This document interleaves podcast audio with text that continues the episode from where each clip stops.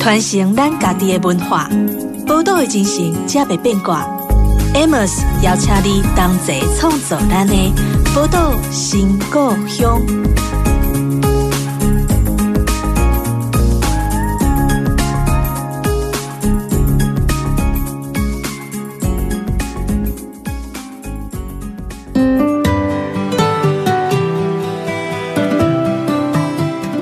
欢迎光临宝岛新故乡，我是 Amos。今天我们邀请到的这位来宾呢，哎，我觉得其实还蛮特别的，因为很从很久之前，呃，我们在台中开始做一些呃社会创新的工作的时候，就开始听到四方报啊，还有张震的大名，所以就对这个人很好奇。好不容易今天终于有机会把张震邀请到我们的节目当中哦，那我们请张震跟我们的听众朋友打个招呼好吗？好，Amos 你好，听众朋友大家好，我是张正。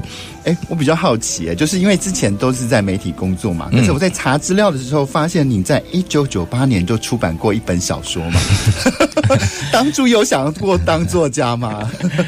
那个那个年轻时的幻想，就可能那不算真的小说啊，就是短篇的，其实其实是在我忘记是在民众还是。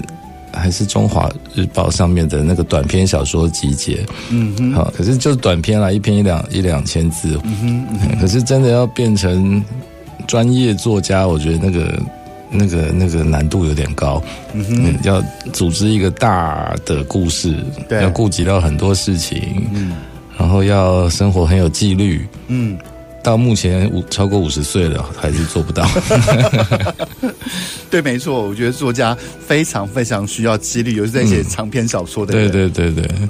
那，因为我自己哦，就是我到一个认识一个呃新的朋友或陌生的朋友到他家的时候，我最喜欢就去偷看人家的书架 上面有哪些书，然后来帮助我了解他是一个什么样的人。那如果说今天要以张正为名来开一份书单的话。那你可以理解说，这个书单就是主呃张震的组成成分也可以，然后或者是说你想要推荐给我们的听众的一份书单也可以。你这份书单里面会有哪些书呢？嗯，我看到这个题目的时候，我在想，就是呃，我现在看的书当然很多是跟东南亚相关的，是，就我自从二十年前去重新回校园读了东南亚研究所之后，嗯，然后后来做四方报。啊，现在做东南亚书店，对，所以都是东南亚的书，是。可是，好吧，最近一些比较有趣的。OK，我觉得我最近又重看了一本书，叫做《美商》。嗯。美丽的伤口，美丽的伤口，美丽的伤口，不是美商、日商、韩商那个美商。对，哎，我是觉得他们的书名取得有点不符台湾市场，但是是一，我觉得是一本很棒的、很魔幻、很很多惊喜的，嗯，成人小说，嗯。啊，美丽的伤口，美商啦，Beauty World Wood，嗯，他讲印尼的历史。嗯。嗯，可是是用小说的手法讲，然后里面很多光怪陆离的事，啊哈，力气很大的人啊，会变从那个有鬼啊，像创世神话那样子的东西，也不是，它就是它是节奏是合着印尼近代史的，啊，荷兰人、日本人，然后当代的屠杀什么，啊，可是变成一个有点魔幻的写法，嗯哼，美商我觉得是很很棒的小说了，它号称是。印尼的马奎斯，嗯哼，嗯哼，好，印尼的百年孤寂，嗯，那另外一本我觉得也是啊，不要都讲印尼，好像那个菲律宾有一本小说，嗯，一本百年前的吧，一个菲律宾的作家普楼山，嗯，他有一本小说集结的是《老爸的笑声》，嗯，它是短篇小说，都很可爱，嗯哼，可是那个可爱里面你会看到菲律宾底层人民的。那种贫富差距啊，嗯、那种苦难，那种挣扎，嗯，他们在没有办法翻身的状况下，怎么样自我嘲笑，嗯，或者是嘲笑有钱人，嗯哼。我记得有一个很好笑是，他是写一个家人很穷，但是这一家人很开心，嗯，然后他们有一个乐趣就是去闻隔壁有钱人家。每天晚上煮晚餐的时候，那个香味，嗯、他们就 就来配饭吃吗？对 对对，就觉得很开心，闻得很开心。那那个有钱人家呢，日子虽然过得很好，但是小孩子身体不好。嗯，结果就有钱人去告这个穷人家，嗯，说他们偷我们家的香味。嗯哼，然后那当然就是一个很荒谬的法庭剧。嗯、可是他在这个荒谬的故事里，去反映了菲律宾底层社会的真实状况。嗯嗯，我觉得是，其实也我们也没有鼓吹大家都应该去读东南亚，但是从这种可爱的。有趣味的小说里，嗯，我觉得会读到一些东西。嗯，我反正对印尼这个部分会比较好奇一点，嗯、因为呃，其实现在因为我们印尼的呃这些朋友们在我们的生活中，嗯，其实已经越来越多了。因为到台中的旧市区，你也可以常常看到很多这样的印印尼的义工朋友们。可是我们好像对印尼还是一样的文化，还是一样的陌生。哎，嗯，那可能早期因为有些印尼也有很多华侨，嗯。我们只能从同学的印尼华侨的亲戚里面就传回来说，哦，印尼人就是很懒。可是，我想就只是很懒这件事情嘛。那你我就很想请教张震，你怎么从印尼的文化来？如果是你的话，你怎么样去跟台湾人来解释印尼人的文化或他们的一些特质到底是什么？我觉得啊，我觉得印尼跟中国很像，有一个部分很像，嗯，就它太大了。嗯，它根本不应该是一个国家啊哈，而且它又是一个那么多岛，对，它跟中国不一样，而是中国还至少大陆都连在一起。一起印尼是应该是世界上最多岛屿的国家吧？对，是一万。一万四到一万七是，哎，就是一反正一万多个岛屿。那水海面高一点的时候岛少一点，海面低一点的时候又多多个一两千个岛出来。是，还有两亿七千万人。嗯，所以它的组成是非常的复杂的。嗯，那印尼的其中几个岛或其中几个区域也不想成为印尼的一部分。嗯哼，但是一样嘛，雅加达就说这个一点都不能少，所以、嗯、所以都是我们神圣的一部分。其实不是嘛，其实他们他们的独立更晚，是二次大战之后才等于脱离荷兰的独立。对，嗯，所以我觉得我们很难一一言以蔽之说印尼人都是怎么样。嗯哼，我们比较可以说的是，我觉得在台湾的立场，大家可以说，从印尼来的人里面有一大部分是华侨。嗯嗯，那他们可能客家话比台湾的客家话还要更道地，道地就更古老一点。嗯，所以这是一批人。嗯，那我们通常。就台湾人可能跟这些人比较好沟通，所以我们的印象会从他们他们嘴里得来。对，对那至于比如说您家里的印尼帮佣，或者我们身边的你在小公园里看到包着头巾的印尼女生，嗯、或者工厂里的印尼男生，嗯，他们就多半不是华人，对。多半是印尼当地人，而且是爪哇岛的人。嗯哼，爪哇是印尼的最大的、最主要的岛屿。嗯，应该是有一亿人吧？那。来的当然多半也是中低收入的，才会出洋打工嘛。对，这是一批人。那他们有没有比较懒？嗯，我我不会这样讲。嗯，因为你很懒，你应该在家躺平，你还跑出国打工，这个第一个动作就不是那么懒了。是啊，那这是一另外一大批。当然，除了爪哇和苏门答腊，也有其他岛屿来的人。那、嗯、目前来台湾的，他们是大宗，在现在在台湾的外籍劳工里面。对，印尼是人数最多的。对，尤其家庭看护，那跟我们的接触也比较密切。嗯，我我完全没有办法 给一个定论说啊，他们比较懒或者，但是的确中介。会要这样子比较好介绍嘛？哈，印尼人比较呆，印尼人比较傻，比较缓。呃，菲律宾人很精明，然后然后什么越南很聪明啊，泰国人力气大。我觉得那个是符合我们这些台湾社会对东南亚不了解，你得给他一个概括。嗯，我也不会怪这些中介了，就是因为我要简单介绍，而且这样讲起来很有权威性。哦，原来你可以把世界分类。对。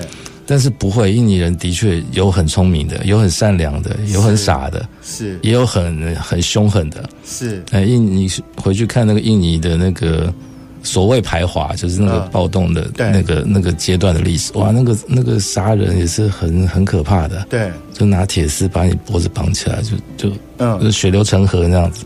那另外还有一块，我觉得也特别要介绍，现在因为台湾的新南向政策，所以大量的希望。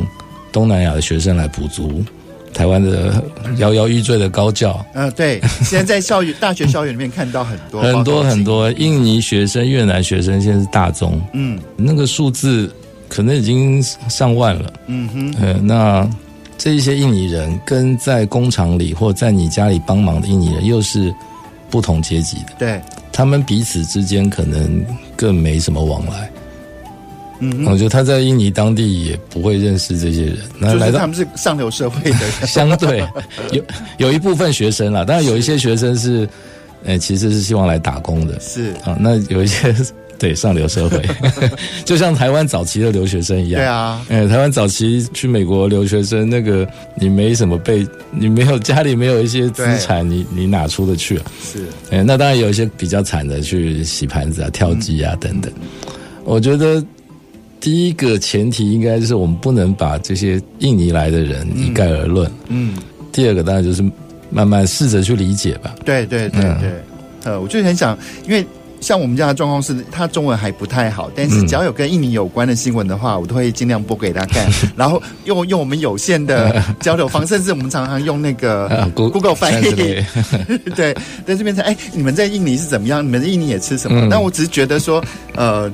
从饮食上面反映啊，我觉得印尼人根本是用用辣的高手，他们他们的辣根本不像台湾的辣那么温柔婉约，是直接直冲你脑门的那一种。对对对，这个应该就是从小的饮食习惯吧。嗯嗯嗯，不是有个谈法吗？你生活越富裕，你反而就吃的比较甜。嗯。啊，那印尼的确，尤其来当帮佣的家里多半不会太好。是，那怎么样可以下饭？够辣，辣就可以配饭，然后就吃饱了，吃饱了就好。对，而且好像说在啊，当然这个可能有刻板印象，嗯，就是在热带地方，你必须吃一点辣，流汗去去排水、排毒、排水。对对，嗯，那就变成一个正向循环，就越吃越辣。嗯、我们的确听过很多来台湾比较久的印尼朋友，嗯。他说啊，我们来这边太久，现在都不太能吃辣，被台湾同化。是没错。哎、欸，不过我就觉得说，哎、欸，在你像一九九八年就有写过小说嘛，嗯、然后后来进入媒体也是因为，就是因为自己觉得自己文字技术就很适合进入媒体工作，所以才进入媒体的嘛。嗯，是啦，自己说，自己觉得，虽然小说至今也没有写成一个什么什么像样的小说，但是还是觉得。自己的文字还 OK，嗯，嗯，所以当初因为我不是念新闻的，我不是念传播的，嗯，可是可能我我毕业或我我退伍的那个年代，嗯，呃，台湾媒体刚刚蓬勃发展，哦，大发生的那个时期，哎，很缺人，所以我们也就不小心就应征上了，对，嗯，那就一直，对，就一直做这一块。可是去应征媒体工作，当然也是觉得自己好像哎哎写文章像回事。嗯哼，啊，好像可以把一个事情讲清楚。嗯哼，所以至少写新闻其实比起写小说要容易了。啊，就是有一个事实，你就挑一挑，编辑一下，组织一下，就一篇六六百八百的稿子出去。对对，而且新闻写作有那个倒金字塔型的那个结构，对，你就照写就好了。对对，跟小说要重新组织一个事件，我觉得那个不太一样。然后呃，我们今天非常开心，就是邀请到张震到我们节目当中哦。一方面，我们也想跟他聊聊他的文字跟创作；一方面，也想要聊聊他这些后来，我觉得虽然是媒体，但是比较特殊的媒体经验。嗯、好，那我们聊到这边，稍微休息一下，稍后再。回到我们的节目当中，传承咱家己的文化，宝岛的精神，才袂变卦。Amos 邀请你同齐创作咱的宝岛新故乡。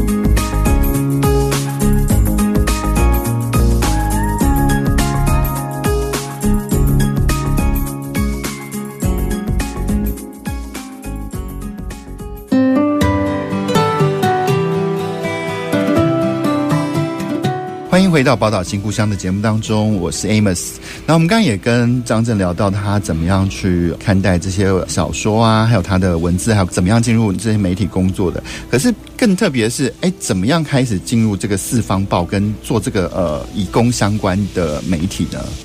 我一开始，呃不，我只有待过这个媒体，就是台湾立报，对，世新大学旗下的一个所谓左派的小报纸，是。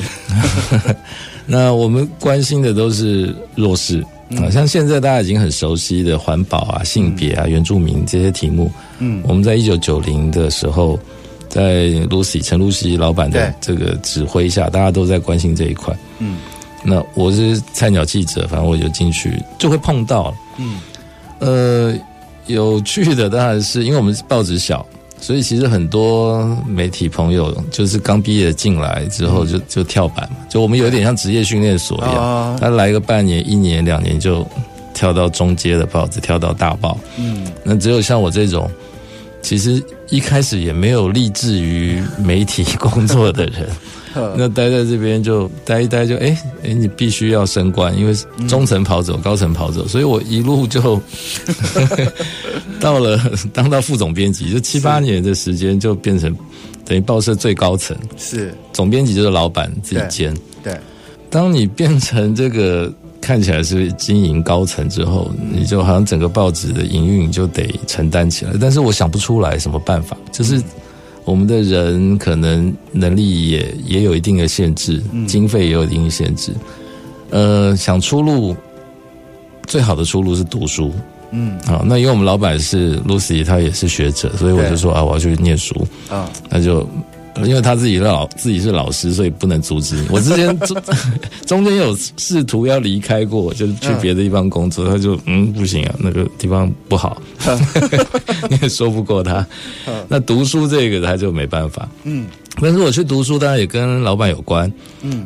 那你知道，当老板的就常常会收到一些书，就有人写了书就就给他。对，但老板也看不完那么多书，嗯，他有时候就会给我们。嗯，我就不小心拿到了《东南亚史》嗯上下册，蔡百全先生翻译的。嗯哼，我也不知道为什么那次我就有看，因为他给你书，你也不一定要看嘛，这也不是 KPI。对。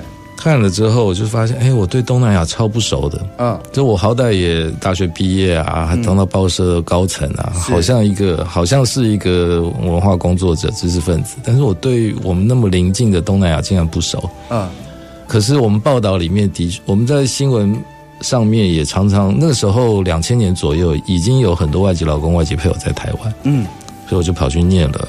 暨南大学的东南亚研究所，对，啊念了念就啊，这一块原来还蛮深的，其实范围很大。我一开始没念完，念了两三年之后就，就觉得因为一方面也没钱了，不能一直念书，然 后回来回来上班。然后我们老板又帮我们开了一条路，他说我们来办给东南亚朋友的媒体。嗯嗯，那我就觉得这个是一个很棒的点子，就我们做中文媒体。其实老实说，没什么要看，就你一天到晚报道那个公运啊、性别啊，很重要的。但是力报几乎只有关心女 呃很多那个女性主义啊，或者一些精英分子，可以这么讲。对，就是我觉得我们报的东西很重要，嗯，但是的确没有那个影影视新闻啊、娱乐新闻、政治新闻被关注啊，这些东西大家很爱看，那个政治口水八卦，大家就。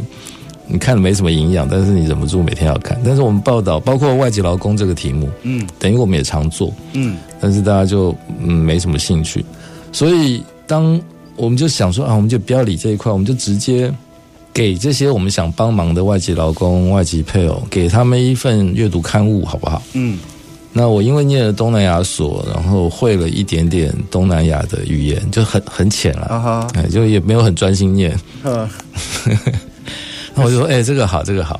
那我负责越南文的报纸，我取名叫做《四方报》。嗯，那我们其实当时有另外一位同仁邱德珍，他会一点泰文啊，他是侨生，他会一点泰文，所以他负责做泰文报纸。嗯哼，那其实也没什么经费，因为报社就是赔钱的报纸。那老板是说，反正设备可以继续用，但是实在没有经费。嗯哼。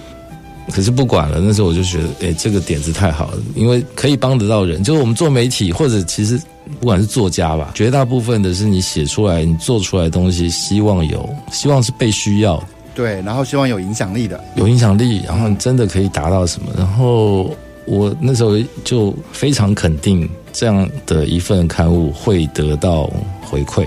嗯哼，那也的确，我们是月刊第一期试刊号。还没有，因为没有钱，我就自己编辑，嗯，自己排版，排的丑丑的，嗯哼，黑白的，就有回应了。就是 我前面当了七八年的媒体工作者，其实没什么回应，就是大概两三封回应。我记得有一封说我写的好，那其他的大概都说我把他名字写错，这种 只是来指责的。但是这一份我自己其实看不太懂的报纸，嗯，因为我的越南文其实也没有办法真的读完一篇文章，我们是找人帮忙翻译啊。嗯哼，第一份刊物出来，第二份还没出，下个月还没到，我们就已经收到回信。他说啊，为什么有这个东西？你们是谁啊？这个太谢谢了。嗯，然后那个信真的是如雪片般的飞来，就是移工朋友们寄来的嘛。移工、移民，嗯，嗯，主移工会更多，因为那个是二零零六年那个时候，台湾的看护工的主力还是越南人，对，后来才会变成印尼人。可是越南人还是很多。我做越南报纸，他就开始写信来，然后我开始本来还要查字典，嗯，我想啊，全报社只有我懂。就是 只有我懂越南文，其他的外包的，他们平常不在报社。嗯，可是其实看不懂，就是因为手写稿，他都是用手写，那个写花体字。嗯，我学的是那个印刷印刷体，我都不见得看得懂的。他写花体字，真的没办法。嗯哼，但是你很开心，就是你写的东西是被需要的。对，有人也有反应。嗯哼，好，那就一路开始做。后来当然我们会请更专业的。全职懂越南文和中文的双语的人才在报社里工作，那那一路就做下去，而且也许也是运气好吧，就我们抓到了最后一段时间。嗯，我从二零零六年做到二零一三年，做了大概七年。嗯哼，到后期就没有什么力，回信就变少了。嗯，为什么？因为大家用 Facebook。对，我们的。报纸出来的，我觉得最核心的目的是帮忙这些离乡背景的人解决思乡的问题。哈哈，哎，他看到母语字，那就就有家的感觉，就有朋友的感觉。对对对。再进一步才是从上面得到资讯，或者他回信给我们，希望在我们报纸上发表他的意见。嗯哼，这是第二个更进阶的。嗯，但是当脸书社团啊，或者各式网，当智慧型手机出现之后，对。嗯，他们自己也有发声管道了，所以也 OK。我觉得我们打了，我们在最在很关键的时刻帮忙了这些人。那即使到现在，如果我们碰到待的比较久的那些外呃，尤其是越南的新住民，嗯，他提到当年这个报纸，还是很感谢，就是每个月就是等这一份报纸，对，那等了第一天就把它看完，然后再等三十天，嗯哼。那在我们也跑过去过一些比较偏远的地方，有一次我记得我们去甲仙，嗯，那是不知道为什么环岛要要办活动，我们在甲仙的一个杂货店里，就看到一个越南女生，好，我们就讲我们是四方报的。他说啊，你们就是四方报的。他手里拿着一叠四方报，嗯嗯，因为他他那边是偏乡，所以他的那一叠核定本是在高雄市区的他的朋友看完之后寄到甲仙给他，甲仙给他。我就觉得哇，这个很厉害，他们自己会帮忙传播。嗯嗯，对，不过那个就是很很美好的，对我们来说很美好，但是也许是建立在。有一群人正在受苦的这个状况下，所以我们帮忙他度过那一段时间。是是是，后来我后来真的是从那个呃脸书啊或社群媒体开始发展之后，嗯、就觉得哎，他们自己好像有一个神秘的网络。就我印象最深刻就是，譬如说我爸爸在去住院的时候。嗯，我们都还没有把医院的一些事情搞定的时候，他们已经有姐妹们来送零食或食物过来了。我觉得哇，他比我们还厉害。他们那个很 focus 啊，就是医院的，尤其像医院嘛，嗯、你知道像医院的很多看护他。也许来三年，他是没有，他就是住在医院住三年。对对，嗯，那他们以医院为家，可能比护士还要守医院。嗯嗯嗯，对对对对对。当初为什么办了四方报之后，又为什么会去成立这个东南亚主题书店呢？灿烂时光。嗯，我们就很很喜欢这个逆向操作。嗯、四方报结束，我离开的时候，其实那段时间大家说啊，那现在网络发展了，你们办一个网络报纸。嗯、对啊。我的意思是，我的判断是，当网络发展之后，这些在台湾的异乡人，他如果要联网，嗯，他就连回他母国就好。嗯哼，嗯，那我这个半吊子的越南人、东南亚人，我们我们做出来的媒体内容，其实，嗯，就哎，可是可也许可以帮助他们融入台湾的社会啊。对对对，但是那个就完全没有商业性了。就是我们之前做四方报的时候，至少可以打平。啊哈。那当你做法律辅助啊，医什么医疗等等等等，这些东西其实都是他出事的时候很需要。对，可是没出事的时候，他没事，你不会想看这个。我今天给你一本法律手册，说我跟你讲，你你到时候被判刑的时候，你一定很需要。哦，你干嘛触我眉头？干嘛看这个？那这些东西需不需要？我也同意，非常需要。所以后来我是鼓吹，嗯，政府部门或者有一些经费比较充足的 NGO，应该是要挺身做这个事情。你不太能要求我们这种民间单位，嗯，那个也不是。就是我们不是有一大笔钱出来做一个不赚钱的事情，但是慢慢推，其实慢慢慢各级政府也听得进去了，因为的确这些不管是劳工还是新住民，他是台湾的一部分，他你的确得提供这些资讯给他。对，所以各部会、各级政府的一些网站，但慢慢都有这些越南语啊、印尼语啊、泰语等等。嗯哼，那我说我们反骨是。我不想跟着新科技一直跑，因为我觉得追不上。是，所以我们往更古典的方向走。但是问题是，问题是，现在连中文书店或独立书店可能活下去都很辛苦了。对对对，对，你怎么从一个火坑跳到另外一个火坑呢？呃，就觉得有趣吧。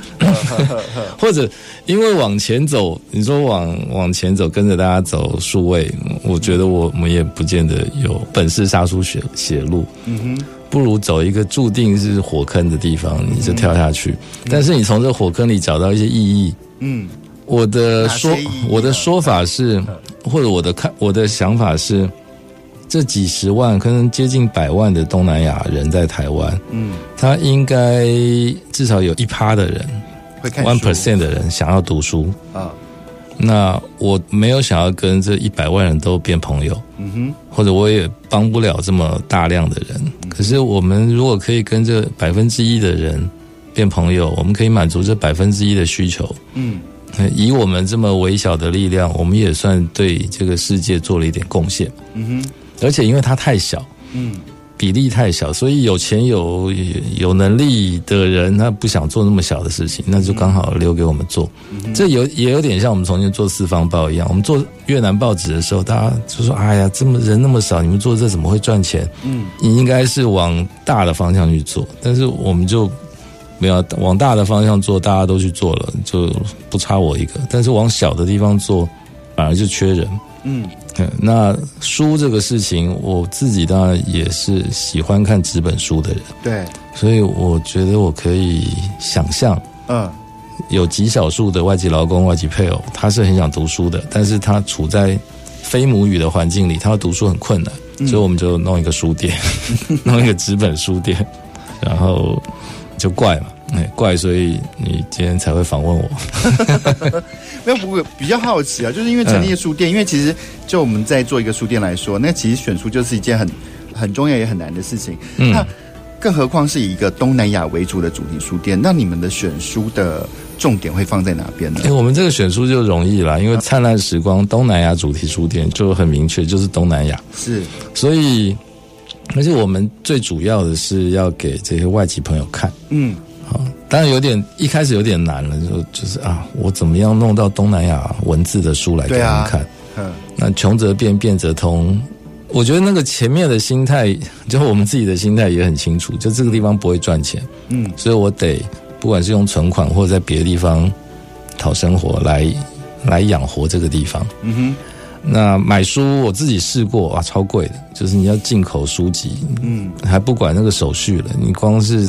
钱你就付不出来，而且你也卖不掉。嗯、对，所以我们就动员台湾社会的善心，嗯，我们就呼吁大家带一本你自己看不懂的书回台湾给我们。嗯哼嗯哼，就是你可能会去东南亚玩嘛，对，现在很多很多年前毕业旅行都去东南亚，曼谷啊，对啊，对啊，你就去那边，你反正已经花了几万块去那边，请你再多花个两三百块弄一本，买一本，你看不懂的书，嗯哼，捐给我们。嗯哼，嗯哼，那捐给我，我也不是跟你拿钱，而且我也 我觉得捐的人也相信这个不是张振你很无聊想要免费看书，是，哎，我因为我们就说了，我们这个书是要再辗转给在台湾的外籍朋友看，嗯，我觉得他他的确动员了一些台湾人的善心，嗯，就是他很想帮忙这些东南亚的异乡人，但是他。嗯就一般人他自己也有他自己的生活、事业、感情要忙，他他可能没有空来管这个事，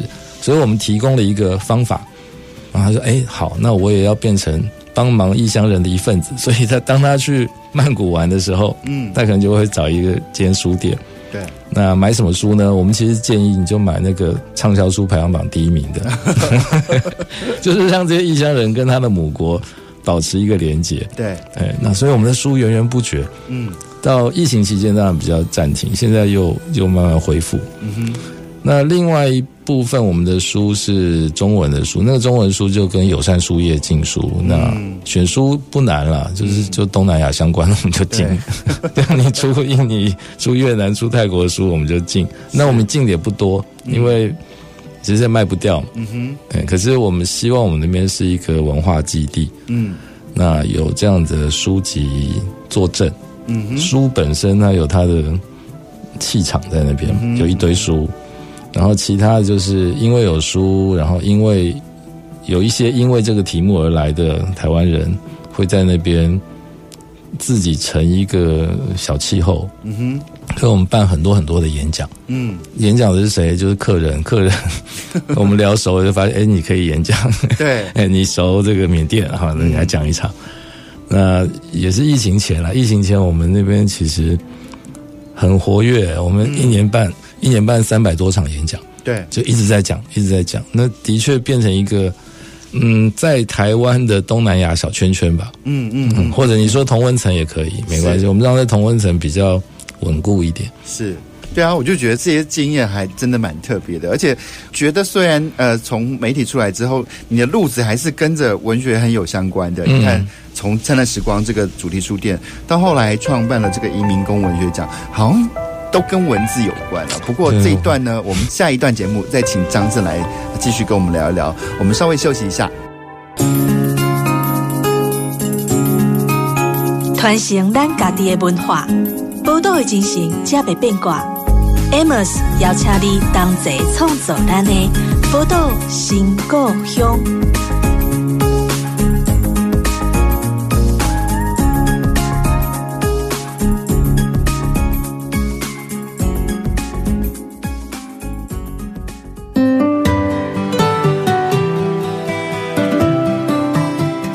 欢迎回到宝岛新故乡的节目当中，我是 Amos。今天我们邀请到的呢是四方报还有灿烂时光东南亚主题书店的创办人张震哦。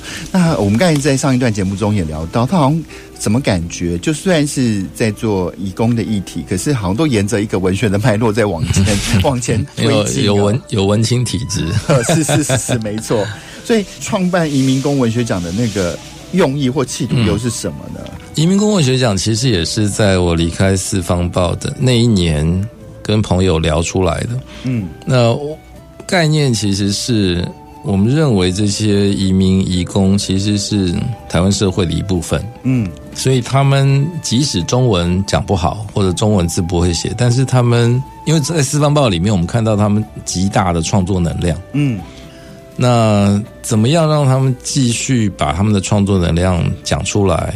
因为他们创作的东西其实是跟台湾有关的，嗯，我觉得那是台湾的一部分。对，你不把那个留下来很可惜。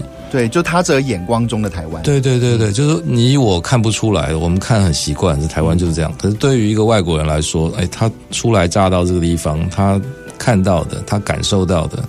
不留下来太可惜了，嗯，所以我们怎么样留下来呢？就是重赏之下有勇夫办文学奖，对，好，那也跟文化部提这个案子，文化部也支持了，所以一开始最大的经费是文化部，就每年补助吧。文化部也很可爱，他我们说哎挂你指导单位，然后不要不要不要，我们这我们就是赞助单位，可能指导会有问题。后来我觉得这样也是对，因为我们办的是跨文种、跨文字的文学奖，其实里面争议会非常非常多。嗯。嗯，然后我们就是跨好几个国家，越南、泰国、印尼、菲律宾，对，一开始这四国，嗯。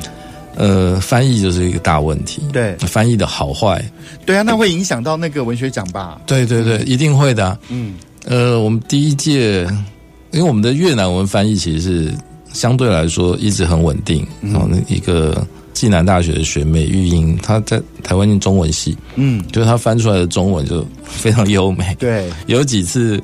他翻出来的越南文得奖，他私下就跟我说：“不，学长，那个那个他写的不好。”我说：“他写的不好，那你翻的太好怎么办呢？” 那最终的我们是两层，第一层是母语评审，嗯，越南文投稿当然是请越南文的评审来看，我们会找记者啊或者官员或者学者，嗯，他们先筛选一批出来，嗯哼，那泰文的筛选一批，印尼文筛选一批，然后这篇筛选完之后再请翻译。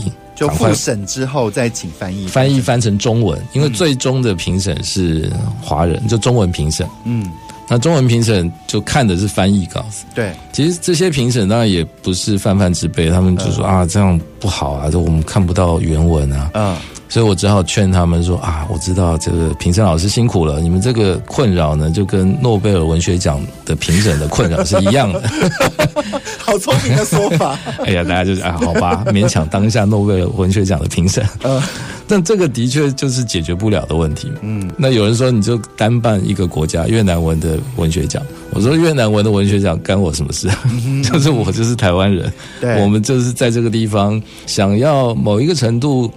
促成多种文化的交流，就越南人看到了台湾和印尼人看到可能也不太一样。对对，好，那我们用这个文学奖的方式把这些作品留下来。嗯，那你说好不好找评审？其实还蛮好找的。嗯，就不难找了。嗯哼，台湾虽然非常非常多文学奖，就是每年有两百个文学奖，每个大学一个，每个县市一个，每个基金会一个。嗯，但是那个都是中文的文学奖。对，所以。当我去邀请决选评审的时候，跟他说这样子的一个 从翻 从母语翻成中文的这个文学奖的时候，大家觉得哎，好吧，这个没当过，对对，没当过这种评审，没当过诺贝尔评审奖，对对对，来试试看，呃呃，包括像应该已经很多年不当文学奖评审的吴明义老师，嗯他当年也来当一下。嗯，那还包括影视圈，而且我们这个文学奖评审会特别不只找文学圈的人，嗯，因为我们其实把它当做一个社会运动在看，嗯哼，就是我们透过文学去鼓励这些移民义工，也去刺激我们自己台湾社会，嗯哼，所以每一届五个决选评审里面，当然会有作家，有会有学者，我们希望有社运工作者，对，近几年我们也希望有影视的。出版就是希望他那个可以更影视化，影视化，嗯，那也的确，这呃这些作品，它的它的原始题材是移民移工写的，所以跟我们台湾的编剧的看法会不一样，嗯，所以之前也有几部得奖作品被小规模的影视化，嗯哼，其实本来第七届结束我就不办了，我说啊，我已经很累了，我办了七届够了，谁想继续办谁继续办，那汤哥。他的团队汤生荣的团队，嗯、他们就是他们来办，因为他们需要剧本，嗯，所以很开心。第八届在二零二三年又重新，这个算死灰复燃嘛，就重新办起来。嗯，然后我们也一样找评审，包括很红的八尺门的辩护人的导演，嗯。嗯，那我也因为也认识，他们也认识，就请他来当评审，嗯哼，因为他也很很乐意。来当这种文学奖的评审，嗯，我们还请到了呃龙应台老师，嗯哼，他也就嗯好，他就评审会那天可惜他没到现场，因为台东台风，所以他来不了，所以他在线上跟我们当讨论，是，可是他就会他就会特别去，其实这个是评审会有趣的地方。我自己也看过那些入围作品，有些你就看觉得不怎么样，嗯，那但是每一个评审眼光不一样，他就会极力捍卫那一篇，说那一篇你没你没看出来，他有一个什么细微的设计啊，哦，大家看哦有道理。然后因为我们堂哥 他们英雄旅程这个公司，他们本来就是搞影视的，嗯，所以我们也说好，那找一个明星来哈，嗯，然后他们就想一想说，嗯，康仁。啊，吴康仁，然后吴康仁，所以我们这一次的评审团里面有天后龙应台，有影帝吴康仁，嗯，那他他也提出他的看法，就从一个演员的看法说，啊，这个作品这一篇看起来就已经是像剧本一样，就很有画面，嗯，好那那个，而且你看看那个镜头，就是一个移工眼中的镜头，嗯，所以。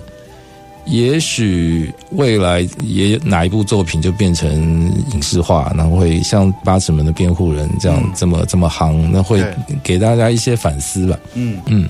那从这些呃这些文本的收集，其实某个程度就是在收集这些异乡人的故事的时候啊，嗯、其实你应该呃会比我们一般人更容易看见说，哎，你觉得这些呃新住民啊，或是移工啊，他们在台湾面临的挑战最大会是什么？他们会觉得被台湾接受了吗？还是我我觉得当然也跟每个人状况不一样。嗯呃。台湾到底有没有接受他们？这三十年来，就是台湾引进外籍劳工跟外籍配偶的这个年份差不多。嗯，其实我觉得是量变造成质变。嗯，有些人也不得不接受。嗯哼，可能心里还是很不爽，可是没办法，那个工作你不做，那就有人会来做。嗯，那至于外籍劳工、外籍配偶他们本身，他其实我觉得对他们来说，他们至少。都是勇敢的人，嗯，很像我前面讲，他他敢这个冒险到另外一个语言不通、文化不同的国度，嗯，那这个部分第一步跨出去，当然有一些可能受挫回去了，但是很多的人是还蛮喜欢台湾的，嗯，虽然我们媒体上看到都是那个啊，就杀人或被杀就很惨的。人，因为媒体都喜欢报道这种 事件，因为观众喜欢看了，所以也很很为难，但是。还有几十万人在台湾，嗯，我相信大部分的人是除了台湾的薪水比较高之外，嗯，对台湾，我们听到很多他们对台湾的制度、对台湾的社会、对台湾的，你去杂货店买东西，嗯，这样的事情是赞许的，嗯哼，就是台湾在这些方面可能更公平一点，比如说买东西，台湾都不二价，对。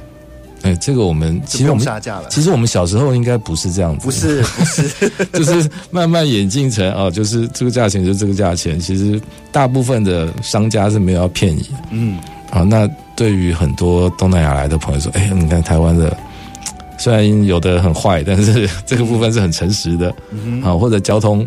嗯，交通状况，我们虽然自己还是觉得自己是行人地狱，嗯、但是那有一层一层嘛，有更地狱的地狱，对，对，对，没错。所以他们觉得哦，台湾的交通这个大家都很守规矩啊，嗯、路面很干净，嗯啊，那当然有人觉得台湾还是不够干净，但是。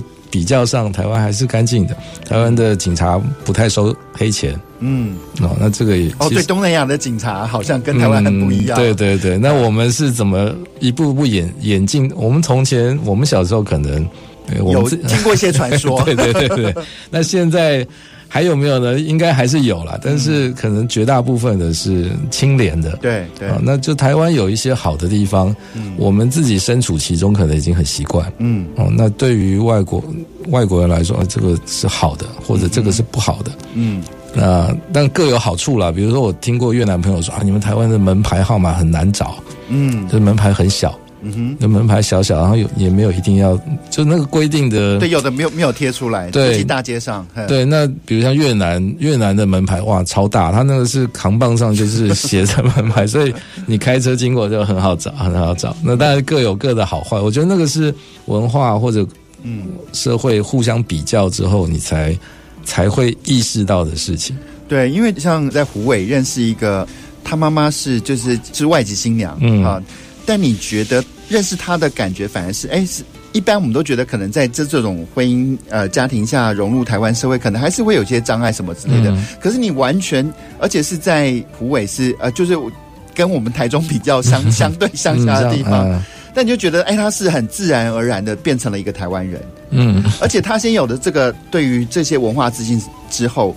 他开始在追索他妈妈的故乡山口洋，哦、那边也是个很华文、嗯、客家的，对对对对对，那个社会，他可以就在追索那样的文化。哎，我就觉得这是对我来说就是一个很有趣的一个一个一个变化跟一个故事，这样。嗯，对啊，那但我不知道这样的状态在放到台湾来看是不是一个常态，还是只是我认识了一个特别幸运的一个朋友这样。嗯，有可能，因为你文青就吸引到文青。不过我觉得，因为人够多了，嗯嗯，我刚刚说劳工现在超过七十万人，对，那东南亚的配偶大概二三十万人，嗯、然后还加上他们的下一代，那他们跟母国的联系，嗯，也让台湾跟东南亚虽然没有正式的国家邦交，但是那个民间的交流是非常蓬勃的、频频繁蓬勃的。嗯，我觉得就我这个台湾人，或就台湾社会的立场来看。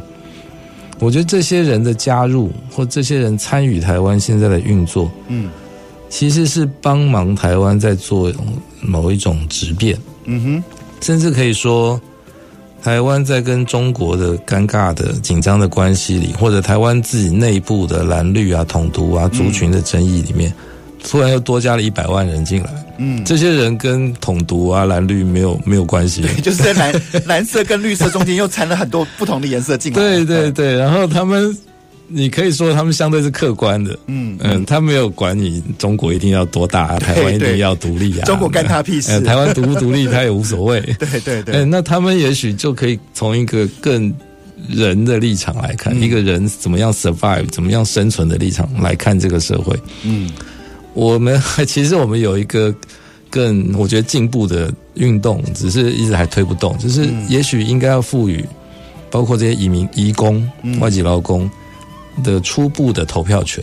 嗯，他可能你说他不是中华民国的公民，所以他不能选总统，但是他可不可以选里长呢？他可不可以投票选里长呢？对，其实我觉得可以啊，因为他对那个里比我们还熟啊。是，你你都在上班，你都没有顾到你里那个里的水沟有没有通啊，路灯有没有亮，但是那个看护工整天在那边晃，嗯，整天推着阿嬷在那边走，他很清楚啊，嗯，这一家乱堆，他是路霸哈，嗯嗯，他这这个水沟一直都不通，这个这个路灯这个树怎么样？你给他。这个初级的公民权，对，其实我觉得对台湾社会是有帮助。对，而且因为他们常常就是他们在一个照护的立场，说不定他们对于台湾的医疗都可以有些积极的建议。哦，对对对对对，好，这个卫生所好，这个医院不好，怎么样的？对对对，对，这个有没有录屏啊？这个 有没有无障碍啊？是，他会比我们清楚。是，所以。我的意思是让他们成为台湾进步的力量的一部分。嗯啊，那除了现在我们有很多媒体啊，或者新南向政策的确在这方面有有失利之外，嗯，那是不是给他一个？你说是你给他半票也可以啊，他 就是有一点点进步，那对我们好，那他们可能也会觉得很开心，他有机会参与台湾社会。对。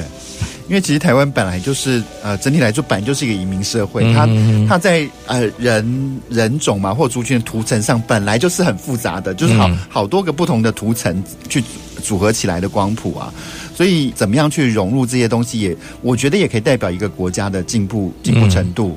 那我们也非常开心，就是看到张震的，就是。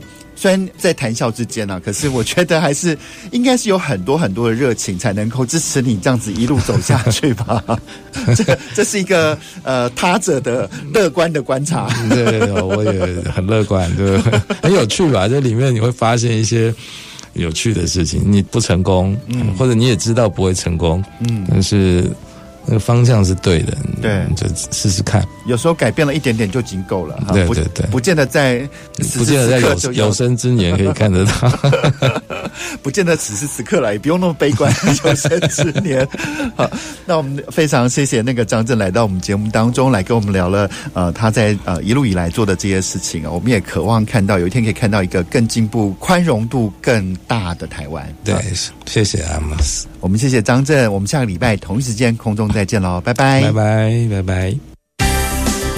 本节目由文化部影视及流行音乐产业局补助直播。